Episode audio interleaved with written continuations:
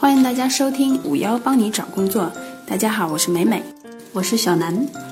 今天我们要说一说四类纠结的面试难题。近日，前程无忧论坛做了一个调查，面试中哪些事情最让你纠结？调查显示，百分之六十二的受访者认为薪资是主动提还是被动等这个问题最让人纠结。排名第二的是面试结果问还是不问。第三则是不能去的面试，要不要主动与 HR 取消？排名第四的是 HR 迟到等还是不等？类似两难的选择，想必每个求职者都面临过。如何在两难之间做出恰当适宜的选择，对求职者的求职能力与面试智慧无疑是个考验。跳出非此即彼的想法，求职者应基于个人具体情况做出理性选择。薪资要不要主动提？纠结指数五颗星。无论在什么场合，薪资都是一个非常敏感的话题。而在面试这样一个博弈氛围甚浓的场景下，薪资问题该不该提、怎样提，都让求职者颇为纠结。小编建议，对于薪资问题，最忌讳两个极端：一是急不可待且狮子大开口；二是躲躲藏藏、委曲求全。前者自负，后者自卑。这两类人都不会招 HR 喜欢。一般来说，最佳的谈薪时间是面试临近尾声，或者是面试官主动介绍公司薪酬体系时。在开口时，可以借鉴以下几句话，让你在谈薪这个环节气场分毫不输。一，我相信贵公司有成熟的薪酬体制。二，我十分愿意接受贵公司相应岗位的薪资幅度。三。我相信，通过我的努力和表现，我会在很短的时间内，也许就是在试用期结束后，得到甚至超越我的期望薪资。面试结果问还是不问？纠结指数四颗星。如果在对方承诺你的时间里没有接到任何回应，你可以给面试官打个电话，问他是否已经做出决定了。这个电话可以表示出你的兴趣和热忱。你还可以从他的口气中听出你是否有希望，也可以给某位具体负责人写一封邮件，感谢他为你所花费的精力和时间，为你提供的各种信息。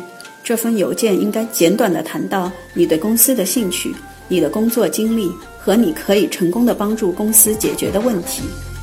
如果你在打电话打听情况时觉察出自己有希望中选，但最后决定尚未做出。那你可以在一个星期后再打一次电话，每次打电话后，你还可以给面试官写封邮件，哪怕他们已经暗示你可能已经落选了。这样做的原因是，你觉得有必要重新强调一下自己的优点，你又发现了一些新的理由、成绩和经验，有必要让他们知道，得到一次面试机会不容易，不要轻易放弃希望。不想去面试了，要不要主动与 HR 联系？纠结指数三颗星。百分之六十九网友认为会主动联系 HR 告知不去面试。在联系方式上，有五成人选择邮件告知。前程无忧论坛网友流水叮咚发帖表示，不去面试必定电话告知，发邮件给对方不一定能及时收看，回复公司表示感谢和回绝，这是必要的礼节。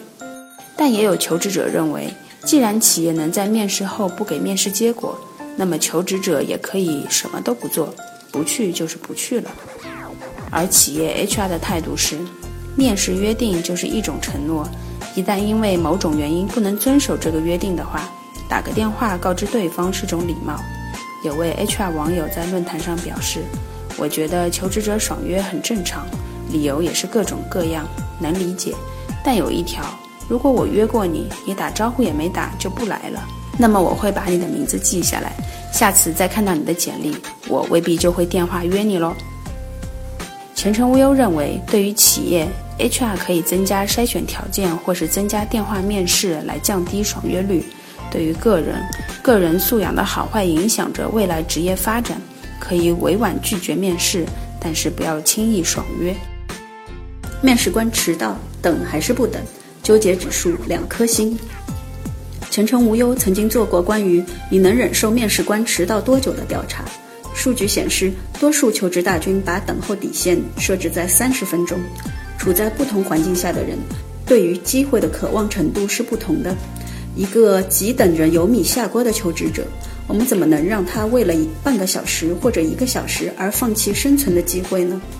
求职者选择等待时间多久是自己的自由，而面试官让求职者等多久，则是职业素养的体现。